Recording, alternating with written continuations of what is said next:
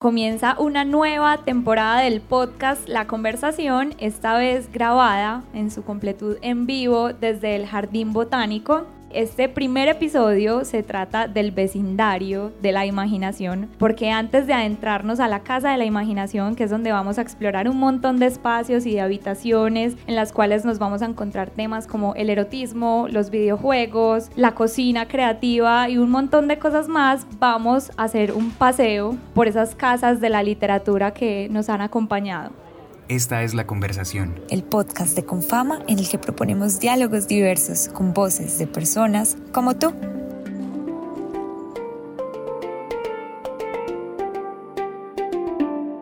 Y para esta conversación me acompaña Clemencia Ardila, ella es doctora en literatura y además hizo una tesis sobre la casa las casas mejor de la ficción. Y también Diego Agudelo que es compañero de Confama es escritor es periodista y bueno va a estar acá como cómplice de esta conversación alrededor de las casas de la ficción y de la literatura. Bienvenidos. Muchas gracias, Muchas gracias. bueno yo quería iniciar leyendo un fragmento muy breve de Gastón Bachelard que en la poética del espacio arranca hablando de la casa, de la casa como ese espacio de la imaginación también y ese espacio al que siempre estamos vinculados porque la infancia se representa muchas veces por esa casa en la que crecimos. Y él dice, porque la casa es nuestro rincón del mundo, es, se ha dicho con frecuencia, nuestro primer universo, es realmente un cosmos, un cosmos en toda la acepción del término vista íntimamente, la vivienda más humilde no es la más bella. ¿Y qué viviendas tan bellas encontramos en la literatura? En muchos libros, pues, eh, Cien años de soledad se iba a llamar La casa inicialmente y cambió afortunadamente el título, aunque a mí la, lo simple de la casa me gusta como título también. Eh, Clemencia, nos estabas contando que hiciste una tesis sobre las casas de la ficción. Eh, háblanos un poco, en términos generales, ¿qué, ¿qué, simboliza la casa en una ficción? ¿Por qué la casa es tan importante y a veces alcanza el nivel de un personaje, no? Gracias, Diego. Gracias, Paulina, por esta invitación. Pues realmente, eh, pues fue hace varios años es un tema, el tema de la casa a mí me interesa y me, me, sigue interesando porque es un motivo temático constante en nuestra literatura colombiana, pero también en la literatura latinoamericana. Y si exploramos hacia la literatura europea o norteamericana, también vamos a encontrar la casa allí. Precisamente yo traía la misma cita que tú acabas de leer de Bachelar, la traía acá porque mi primera aproximación a la casa fue desde Bachelar desde la fenomenología, ¿sí?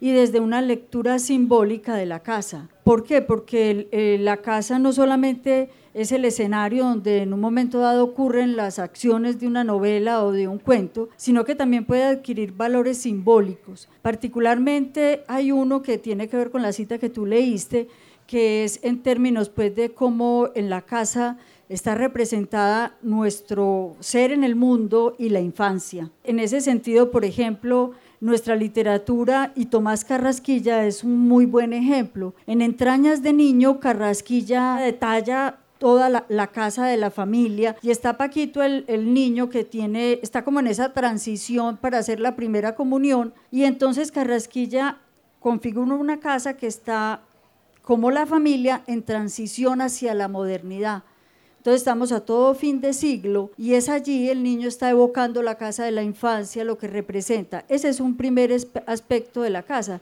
En segundo lugar, es importante también cómo los escritores describen la casa cómo hacen de esa casa el lugar central y eso va adquiriendo distintas valencias a medida pues que cambian también los movimientos estéticos, las posturas estéticas, los contextos socioculturales la casa va variando de valores y de, sentidos en las obras. Clemencia, también llegar a una novela es como entrar a una casa, como entrar a una casa que el autor preparó para ser visitada, que es territorio de lectura y es en esa lectura y en esa, en esa significación que hace el lector, donde esa casa co-creada cobra el sentido. ¿Cuál es el papel del lector en ese espacio preparado, en esa casa y esa arquitectura preparada por el autor, ¿cuál es el papel del lector en esa significación?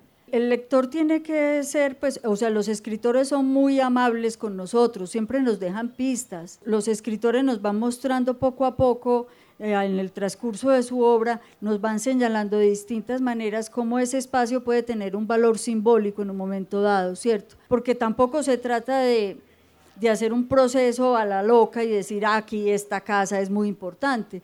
En, muchas obras la casa es solamente eso, un escenario transitorio, ¿cierto? Pero hay otras en que sí existe esa serie de pistas. Entonces uno como lector digamos que tiene que ir correlacionando esas pequeñas informaciones que nos está dando el escritor. Hay un escritor, por ejemplo, nuestro, que, en términos de la casa, eh, a mí me gusta mucho, que es Rafael Humberto Moreno Durán, y que en este momento no se lee mucho, pero que él hizo una trilogía, Femina Suite, tres obras en las que la casa cumple un lugar muy importante con relación a la mujer, con relación al hombre, y él se va moviendo por distintas habitaciones de la casa. Entonces, primero el salón de recibo de la Hegeliana, después la habitación del mayor Augusto J., un hombre que decidió no volver a salir de su habitación y es esa habitación allí todo. Entonces, como lector, ¿qué nos toca a nosotros? Como ir un poco detrás de esas pistas y también aprovechar lo que el autor mismo está haciendo, ¿cierto? Que en caso de que la casa tenga esa importancia, pues muchas veces son señalados desde el título mismo, Casa Tomada, por ejemplo, de, Cortázar, y así hay la Casa Grande de Cepeda Zamudio, como tú decías, 100 años de soledad se iba a llamar la casa, entonces hay muchas obras que de una vez desde el título mismo nos invitan a leer la casa de otra manera. Y en el mismo gesto de creación tal vez también hay una casa insinuada. Recuerdo mucho, Piglia lo menciona en uno de sus ensayos, la teoría de Henry James de la casa de la ficción, que es también como una teoría de un procedimiento de escritura en el que Henry James decía que escribir una novela era como asomarse por las ventanas de una casa y dar cuenta de lo que uno ve parcialmente, ¿cierto? También como la casa puede representar un procedimiento de creación y puede guiar la escritura de estas obras y de pronto Clemencia, ¿qué obras recuerdas que de pronto tengan esta concordancia los con esa estructura? Los adioses Dionetti. El narrador Dionetti es, está, lo único que tiene acceso a lo que le está pasando al basquetbolista es por la ventana. Entonces es, él está y no es gratuito que Piglia traiga en ese texto de secreto y narración esa alusión a Henry James del papel del narrador y del papel del autor, sí, sobre todo del narrador. El narrador está fisgoneando un poco por la, por la ventana y eso es lo que hace Onetti. Pone un narrador que no puede ver sino lo que se observa a través de la ventana. Y el basquetbolista está en la casa de las portuguesas, una casa que está deshabitada hace mucho tiempo, las tres mujeres han muerto y es todo el pueblo y el mismo narrador tratando de descubrir cuál es el secreto que hay en esa casa, por qué ese hombre va a esa casa. Y es esa imagen de alguien que está fisgoneando, nada más. Clemencia, ahorita hablabas de esas pequeñas pistas o grandes que nos va dando el autor al lector para entender el texto. Y recuerdo, porque tuve el honor de ser tu alumna, que leímos El Diablo de las Provincias de Juan Cárdenas y que el título nos da un montón de información, el subtítulo también, los epígrafes, los comentarios de la contraportada, eran pistas que nos ayudaban a tejer el texto y que a veces como lectores no le damos atención o los dejamos pasar y nos concentramos en ese interior del texto. ¿Qué recomendaciones o qué, actitud desde la atención podemos tener como lectores para entender esa casa configurada que es cada obra literaria? Bueno, antes que eso, recuerda, eh, me, sirve la alusión a Juan Cárdenas porque es uno de los escritores contemporáneos en el que la casa vuelve y recobra una importancia. Si tú recuerdas la, la trama de la novela, el biólogo regresa al país después de muchos años y ese biólogo lo primero que hace es ir a visitar la casa de la infancia, que está cerrada, pero que permanece tal cual. Simplemente está la ropa del hermano que ha muerto, están todos los muebles, está todo tal cual lo dejaron hace muchos años la familia. Y parte de, ese viaje, de lo que significa el regreso nuevamente al país es el regreso a la casa de la infancia. Y la novela, eh, sin hacer el spoiler que Diego me regaña, no, no hay que tenerle miedo a los spoilers, adelante. Todos vivimos con el mayor spoiler. Eh, eh, parte, parte, ah, no, eso sí, cada día lo, nos acercamos más a él, ¿cierto? En todo caso, la novela se cierra con el, cuando él, él regresa finalmente a la casa, a la habitación del hermano. Pero ah, volviendo a tu pregunta, Paulina, muchos de esos elementos que tú mencionaste son importantes para tener esa lectura atenta. Entonces, eh, hay textos que nos esconden esa importancia de la casa, por ejemplo. Los animales del fin del mundo de Gloria Susana Esquivel, que es una novela muy bonita, una, una escritora contemporánea, bogotana. Tú a partir del título no pensarías que se centra en la casa, y en la casa de la infancia. Y es una niña que está recorriendo la casa con un abuelo un poco como medio desalmado, bravo, furibundo. Que esconde cosas. Que esconde cosas, que no puede entrar ella a ciertos cuartos, que ella le están vedados espacios de la casa como le están vedados espacios del mundo. Y, y, con toda esa metáfora de la casa y ese recorrido que hace la niña, pues Gloria Susana nos está dando a la hora de la verdad una crítica a la época de la violencia en Colombia y de, los, de, los, de la mafia, el momento del narcotráfico tan fuerte que tuvimos en esos tiempos.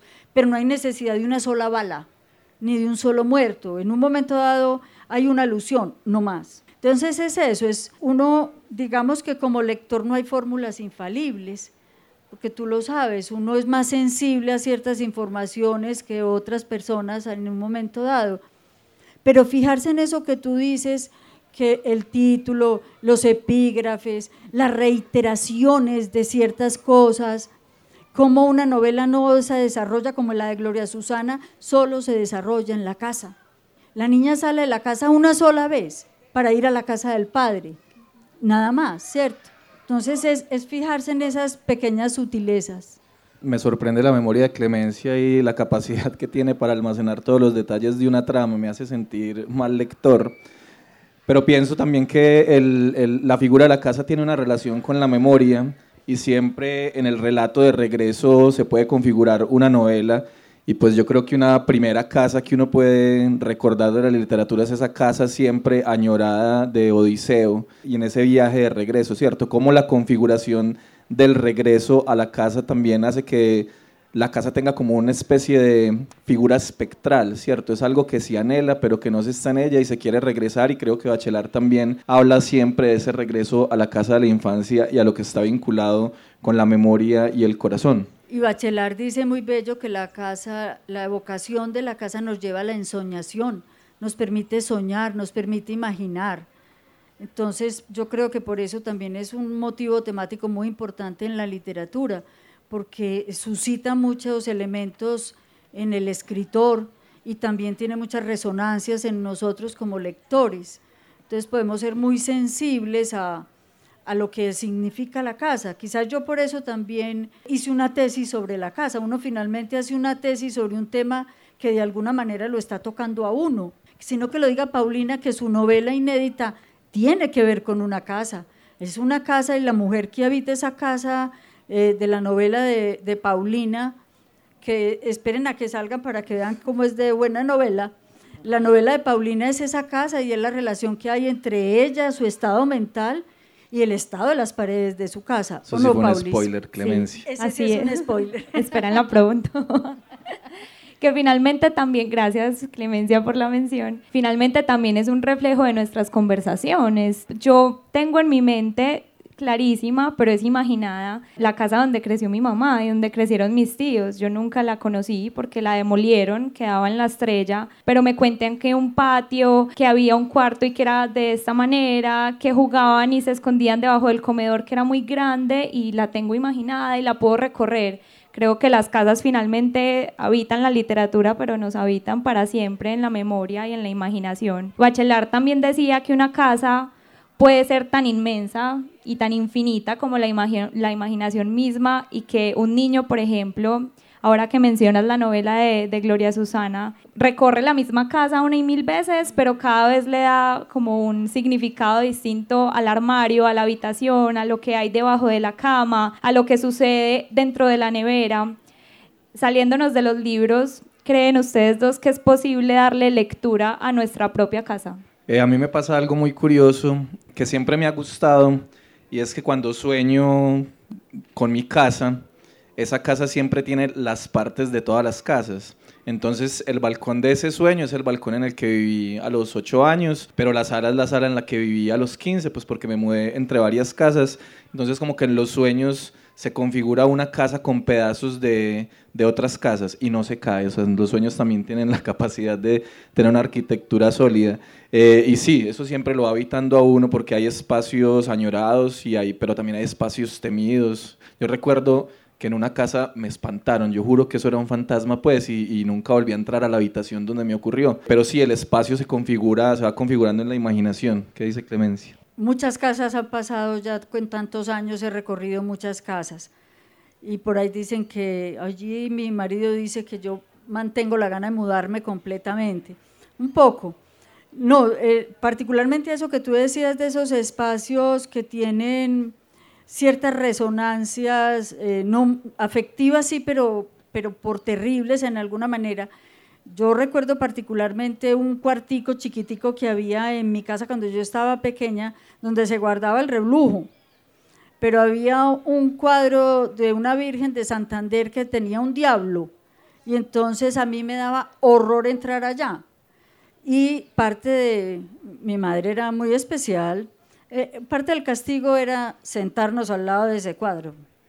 O sea, no es un, ese es un recuerdo un poco desagradable. Es imposible que lo recuerdes con amor. No, y si vamos a hacer el recuento de las, de, las historias de terror, ¿qué más motivo que la casa embrujada, que la casa hechizada, la maldición de Hill House, otra vuelta de tuerca de, de Henry James? Uy, esa en una casa bastante... La caída de la casa Usher. Terrible, la caída de la casa Usher. Yo traje un libro que se los quería mostrar, que se llama La Casa de Hojas. Los que van a escuchar el podcast no lo, estarán, no lo, no lo ven, pero trataremos de hacer una descripción gráfica y es un libro muy interesante porque cuenta la historia de un documentalista que se va a habitar a una casa en el campo y se va dando cuenta que la casa es extraña. Un día hay una habitación que el día anterior no había otro día entran a un cuarto y las escaleras se extendieron inexplicablemente. Y es como si la casa también fuera un, un organismo vivo que tiene que acomodarse a sus habitantes y, y, que de cierto modo no le gusta ser invadida, ¿cierto? No hay espectros, no hay un demonio, pues no hay una monja como en las películas, sino que la casa misma como espacio toma vida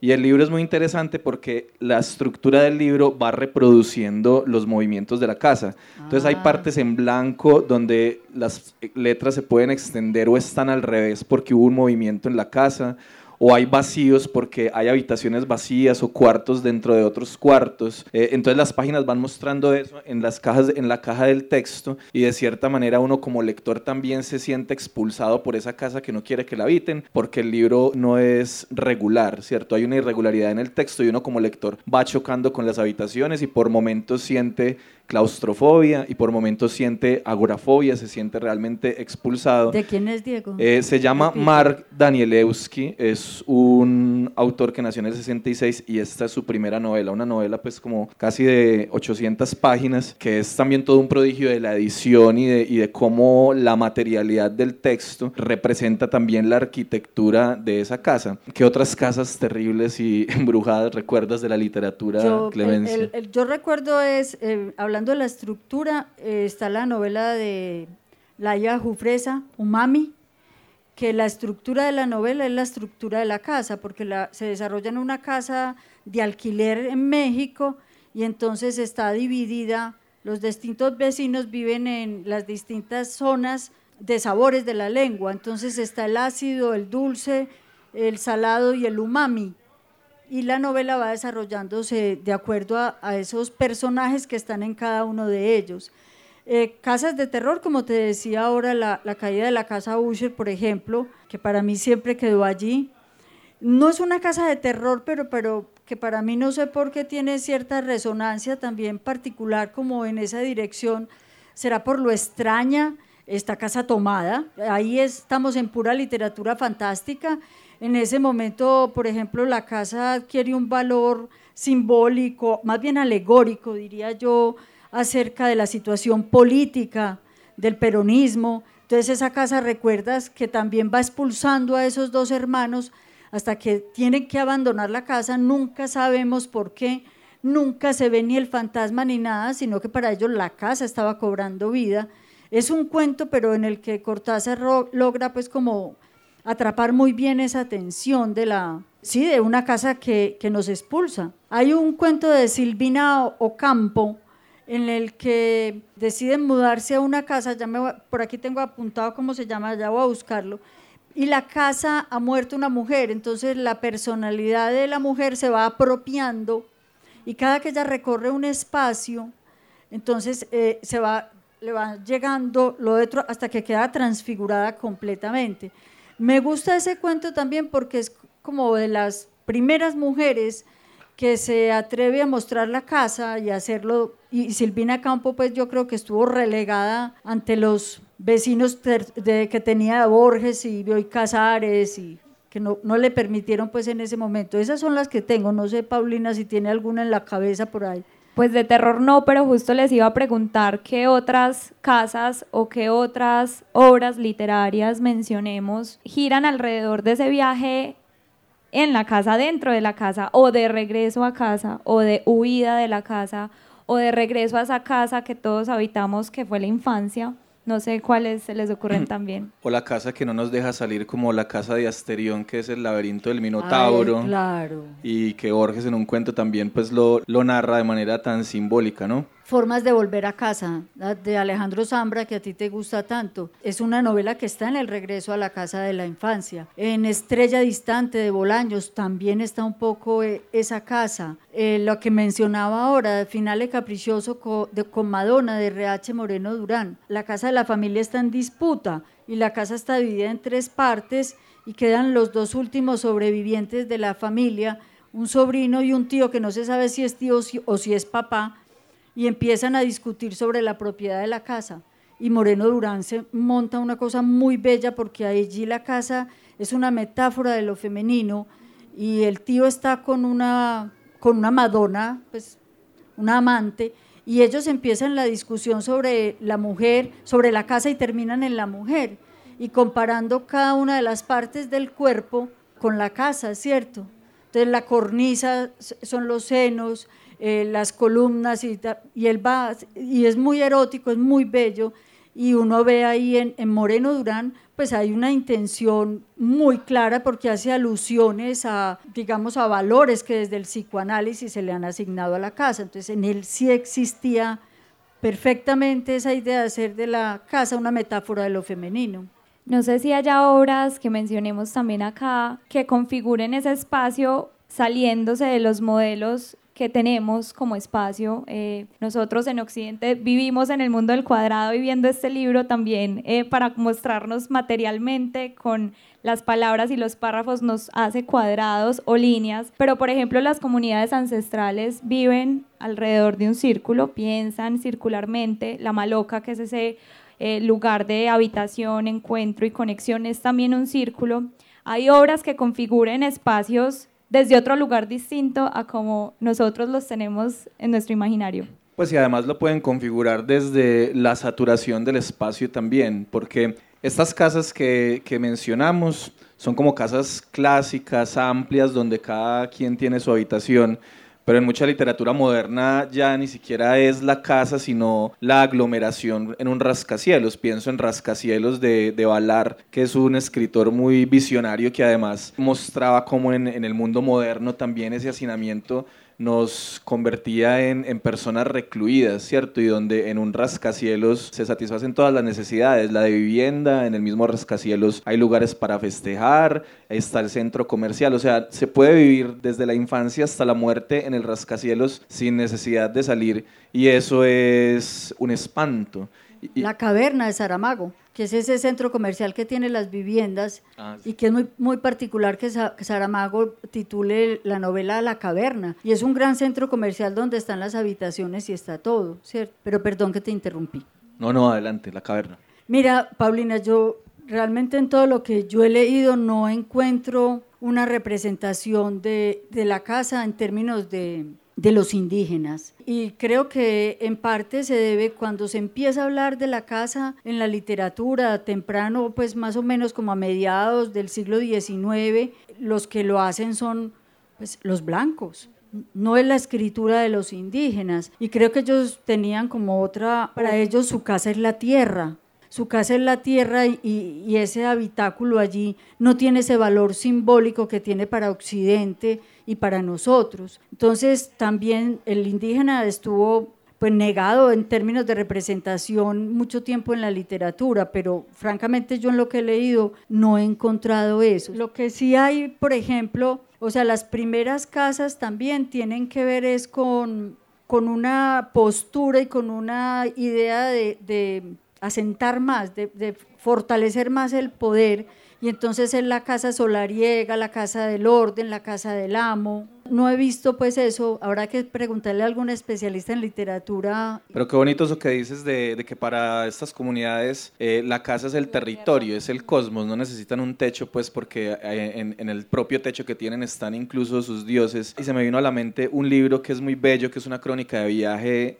¿cómo es que se llama el de Patagonia? Se me, olvidó, se me, va, se me va Bruce Chatwin. Una crónica de viaje de Bruce Chatwin que se llama Los trazos de la canción. Y es un recorrido por Australia y él habla cómo las comunidades australianas, los aborígenes de Australia, en ese espacio tan vasto, no se perdían porque transmitían de padres a hijos, de, de abuelos a nietos, las canciones de su cultura y en las canciones estaba el mapa del territorio. Entonces, aprenderse una canción en esa cultura era aprender a, a reconocer cada punto de esos espacios tan vastos que para uno que es un, citadino no tiene punto de referencia, pero que para ellos están en la memoria, en las canciones y, en las palabras. Entonces, probablemente ahí se configura otra, otra manera, otro hábitat, no le digamos casa, sino un hábitat que también puede ser importante y que a lo mejor puede ser explorado en la escritura. Acabo de leer un libro precioso de una escritora norteamericana, eh, Solnit es su apellido, ahorita se me viene el nombre, y el libro se llama Una guía sobre el arte de perderse. Entonces son una serie de ensayos sobre el estar perdido en el territorio y tiene uno muy bonito donde es también estar perdida en la propia casa y qué significa eso y qué significa perderse en los recuerdos eh, y perderse en algo que se añora, pero que también duele porque hay tantos recuerdos de, felicidad y recuerdos de dolor. Entonces creo que ahí también hay, hay otros hábitats y otras estructuras y otros tipos de arquitectura para, para estas casas de la literatura, ¿no? Y recuerdo también un compañero de la maestría, Jaime, que estaba configurando una novela que se llama Blanco y el espacio es el blanco. Y es el blanco y es el todo y la nada a la vez. Y era una manera pues, retadora de configurar su narración sin espacio por ejemplo. Todo un reto. Y también eh, hablando pues como de estas propuestas, mm, yo diría que la de Fernanda Trías, en Mugre Rosa, Mira que Mugre Rosa y La Azotea, esas dos novelas de ella, Mugre Rosa se adelantó de un poco como a, la pandemia, porque ahí allí hay una, una pandemia también, y es una, una mujer que está todo el tiempo observando por la ventana esa ciudad desierta, y en La Azotea está toda la novela está entre dos cuartos, ¿sí? Y es esa relación con el encierro y cómo desde dentro se ve el afuera. Clemencia, ahorita me decías que trajiste una lista larga y pues me llamó mucho la atención la coincidencia de que hubieras hecho una tesis sobre la que realmente te invitamos por las ganas de conversar contigo, pero cuéntanos un poco esta tesis, cómo fue este proceso de investigación, qué, qué estructura tiene la tesis, qué defendías ahí, como qué ideas fuertes encontraste, cuál fue el descubrimiento en, en este trabajo. Hice una lectura simbólica y fenomenológica de la casa en tres obras de la literatura colombiana y quise coger tres momentos de la literatura Entrañas de niño de Carrasquilla, que era la transición a la modernidad. Estaba una que me parece hermosa y que me sigue encantando, Respirando el verano de Héctor Rojas Erazo, que se publicó en 1962. Es una novela muy bella de Rojas Erazo. Y Rojas Erazo tiene una anécdota familiar que él trae después y, y, a partir de esa anécdota configura su novela. Él cuenta en la anécdota que su abuela vivió toda la vida en una pequeña choza, en una pequeña casa en Tolú y se negó toda la vida a salir de la casa, a pesar de que la casa le estaba cayendo a pedazos. Y que el día que su abuela murió, eh, la fueron a enterrar y a los tres días la casa se desplomó. Entonces él, él coge esa relación entre Celia, la abuela, y su casa y conforma respirando el verano. En Respirando el Verano hay tres generaciones, la abuela, los hijos y el nieto, y cada uno de ellos ve la casa de una manera diferente. Para la abuela la casa es el principio fundacional de una familia. entonces le asigna, digamos, valores religiosos, míticos. Para los hijos es simplemente un lugar de paso, los hijos ya están en la modernidad. Y al nieto que no le ha tocado la casa, sino que, como decía Paulina, la vive en la imaginación a, través de las palabras de la abuela. La abuela es la que narra la casa y el nieto logra imaginar la casa, ¿cierto? Entonces es muy bello. En, en la novela es toda esa historia familiar hasta que Celia muere y la casa se derrumba también allí. Entonces es, es un poco eso. Y la tercera novela que yo trabajé fue a, RH Moreno Durán, por ese, esa relación directa entre la casa y la mujer, porque por lo general se ha dicho de eso, las mujeres somos las de la casa, ¿cierto? Pero RH logra sacar de esa visión un poco tradicional y asignarle a la casa unos valores que tienen que ver con la mujer, sí, pero no con la negación, ni con el matrimonio, ni con la permanencia, ni con el cuidado todo el tiempo, sino que es una mujer más del siglo XXI. En eso yo creo que RH se adelantó un poco. ¿Por qué me, me inquietud? Porque digamos que el espacio es uno de los elementos de la narración que menos atención le merece a, los críticos o a los que estudian la literatura. Y cuando tú vas a ir a ver, hay teorías del narrador 80.000, hay, hay muchas teorías del personaje y acerca del espacio es muy poco lo que tú encuentras. Solamente hay, hay libros que se dicen, es el escenario, no más. Entonces es por eso que, que siempre me ha gustado la casa y como explorar otras maneras de verla y de leer desde el espacio una obra literaria. No creo que sea gratuito que un escritor elija X o Y espacio pensando en, en, esos espacios, pues ya también me imaginaba cómo de, pues de, Carrasquilla, RH Moreno Durán, que, que, se adelanta. Estaba pensando, y de pronto si lo has visto en literatura más contemporánea, cómo ha cambiado el tratamiento de esos espacios de la casa o cómo es el tratamiento de otro tipo de espacios, qué otros espacios puede encontrar uno, que haya en este momento inquietud de esos autores jóvenes que sé que también has leído. Pues mira, hay como varias cosas particulares. Una, yo también terminé hace poco por recomendación de un estudiante de leer a Guadalupe Netel, la mexicana, un libro de cuentos que se llama El matrimonio de los peces rojos. Y precisamente ese cuento con el que le da el título al libro, fíjate que es una mujer pues una pareja recién casada que está en su casa, en su apartamento, y toda esa relación entre lo que es un apartamento se va transfiriendo a lo que es la pecera para una pareja de peces. Entonces todo el tiempo está ese juego en que es el apartamento pequeñito y esta mujer que está en embarazo sentada viendo qué le pasa al pez masculino, después se encuentra que es que la, lo, quiere coger a la pececita que no sé qué. Bueno, entonces toda esa cosa es también un poco como ella también está en una pecera. Los dos están siendo observados y y se están observando a sí mismos hasta que la pareja llega a solucionar eso, que no voy a hacer el spoiler pues para que no me regañe Diego, aunque él tanto no lo hace. Está Umami, como te decía ahora, esa novela en la que la casa también cobra, cobra otro sentido.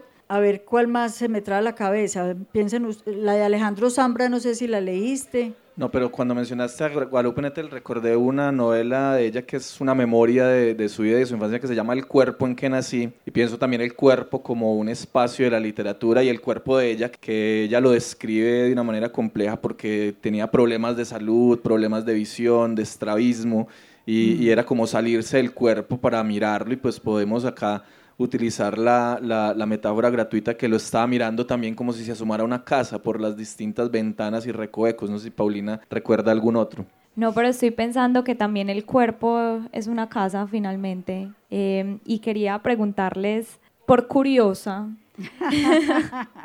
si su casa está configurada alrededor de la literatura, si ustedes tienen algún orden para ordenar su casa actual, física, alrededor de esos libros que han leído y si le dan en ese orden algún significado al espacio que habitan finalmente todos los días, que eso es lo grande de las casas y es que es donde vivimos, es donde sucede la vida casi siempre. Pues la, biblioteca sí tiene un lugar especial para mí, por lo menos, y yo creo que para todos los que nos dedicamos a esto, ¿cierto? Y, y de alguna manera se convierte como en el, en el sitio donde, donde uno mejor se siente y, que uno le dedica, pues yo particularmente, para mí es un sitio que me gusta arreglar de cierta manera, organizarlo de cierta forma. ¿Cómo? ¿Cómo?